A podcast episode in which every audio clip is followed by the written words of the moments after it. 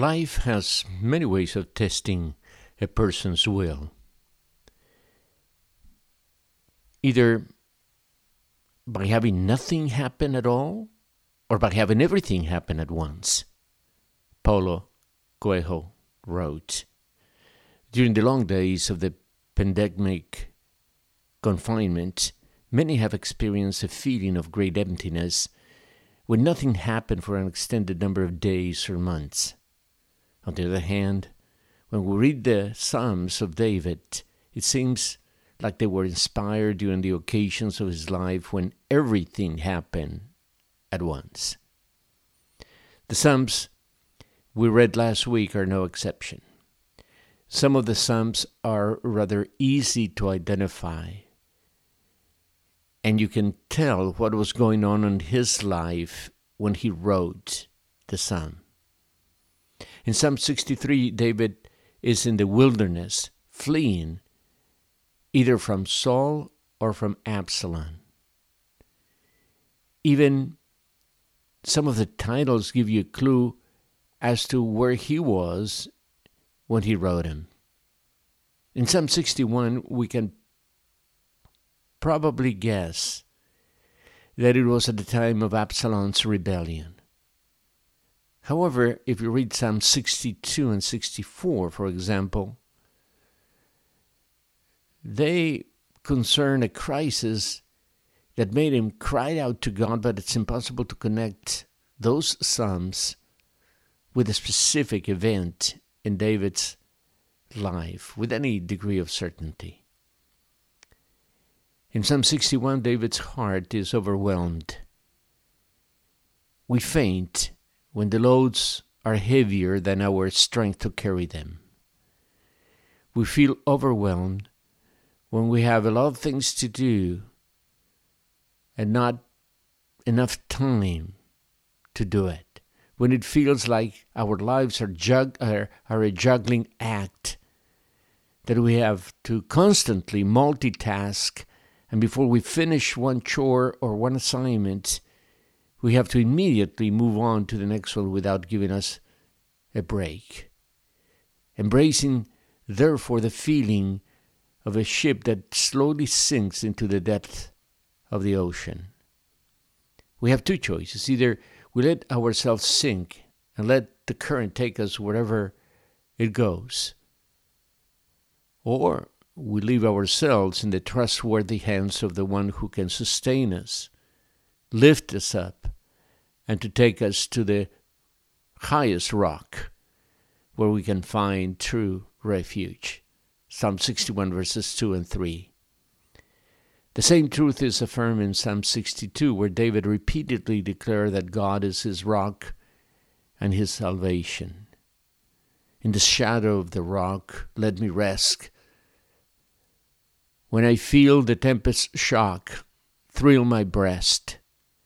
All in vain the storm shall sweep, while I hide, and my tranquil vigil keep by thy side in the shadow of the rock.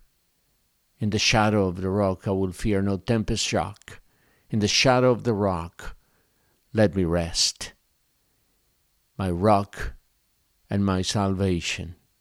Two other words are added in Psalm 62 my fortress and my refuge, concluding, Power belongs to you, God.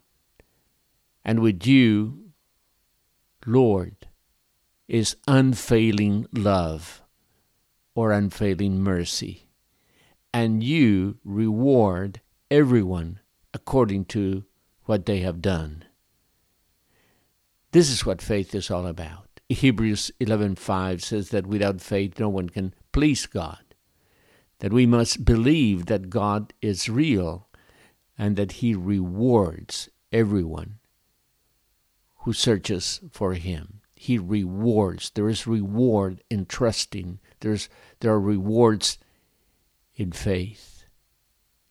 The concept of rewards is embedded in faith.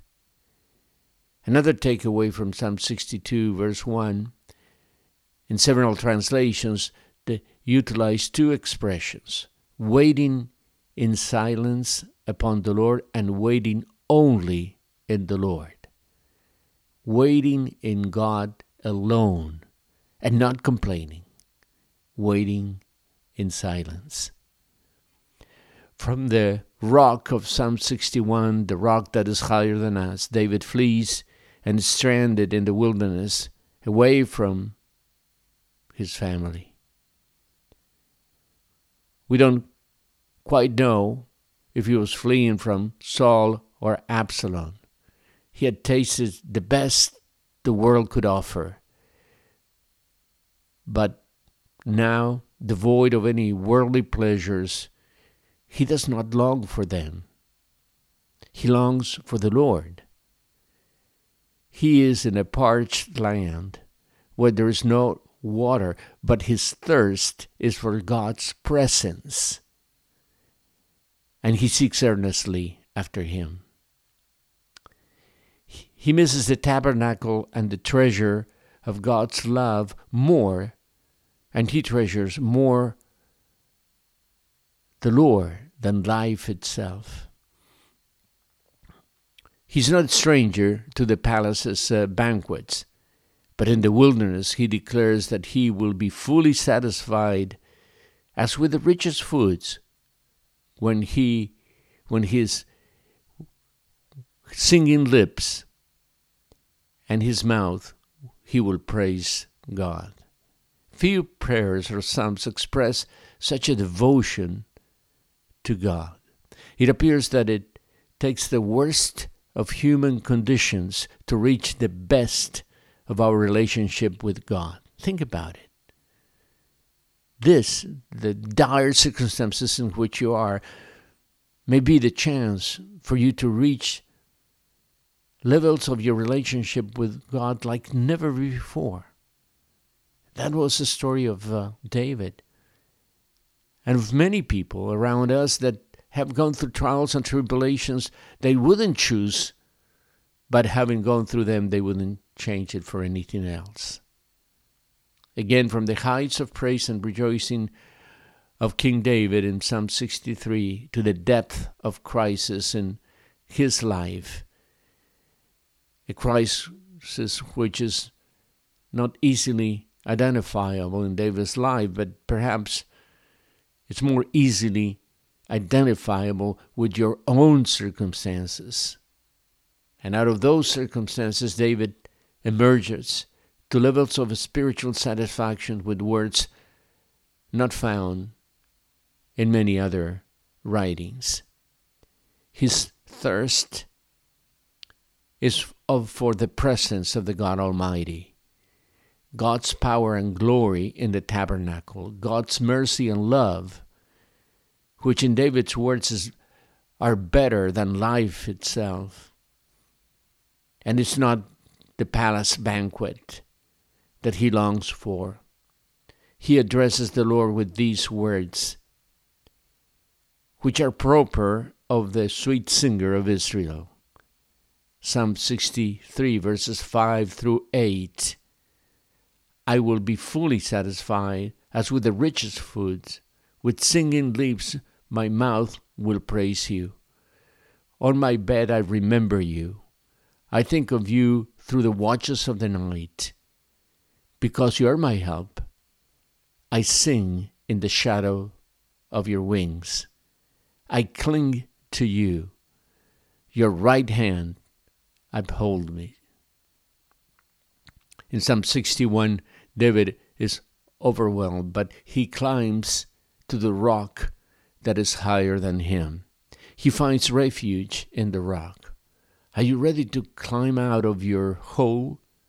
In Psalm 62, David waits silently, where loneliness is not the consequence of the pandemic, but nevertheless hits him hard. The enduring word commentary states that it is hard to see in the English language because in the Hebrew it's almost untranslatable. But in the Hebrew text, the word only or alone occurs five times in eight verses, and once in verse 9. But you know you're never alone. Christ walks beside you. He is the dearest friend you'll ever know. With such a friend to comfort and to guide you, you never know. You never walk along. No wonder David writes Psalm 63 with a heart full of satisfaction. Read it again. And with Psalm 65, you can wrap up a year. It is about praise. It is about answered prayers. It is about joy of the joy of being forgiven. Yes, forgiven, not forgotten by God. Forgiven by God, not forgotten by God. It is about thanksgiving for God's bountiful creation. Listen to the last three verses of Psalm 65, verse 11, 12, and 13. You crown the year with your bounty, and your carts overflow with abundance. The grasslands of the wilderness overflow. The hills are clothed with gladness. The meadows are covered with flocks, and valleys are mantled with grain. They shout for joy and sing. What a wonderful way to finish the year, despite of all of the difficulties of this year. And I want to thank you for joining us in reading one chapter a day, Monday through Friday, through our five times five times five program.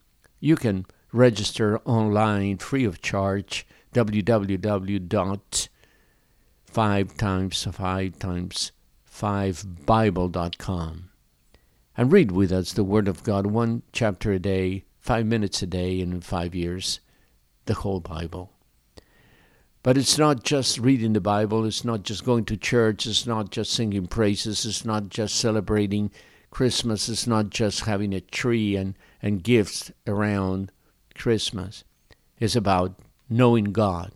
And to know Him, you have to turn yourself over to Him, surrender to Him, acknowledge Him as Lord and Savior, and acknowledge yourself as a sinner. And He will come into your life. He will forgive you.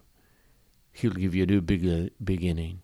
He'll not only crown the year with uh, with blessings, He will give you a new start.